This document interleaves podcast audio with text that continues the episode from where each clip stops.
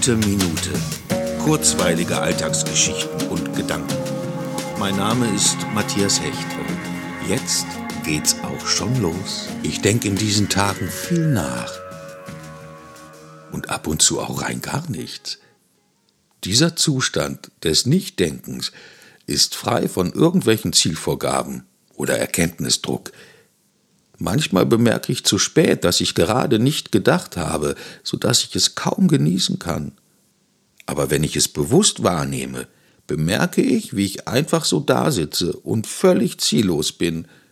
Und solange ich es schaffe, diesen Zustand nicht irgendwie einzuordnen, sondern einfach gedankenlos sitzen bleibe, ist das wirklich gut. Dieses Nichtstun, Nichtsdenken ist wie ein innerer Erholungsurlaub vom Druck, etwas zu erschaffen. Meine Relevanz besteht darin, dass ich einfach da bin. That's it. Das ist doch schon was. Eine ganze Menge sogar.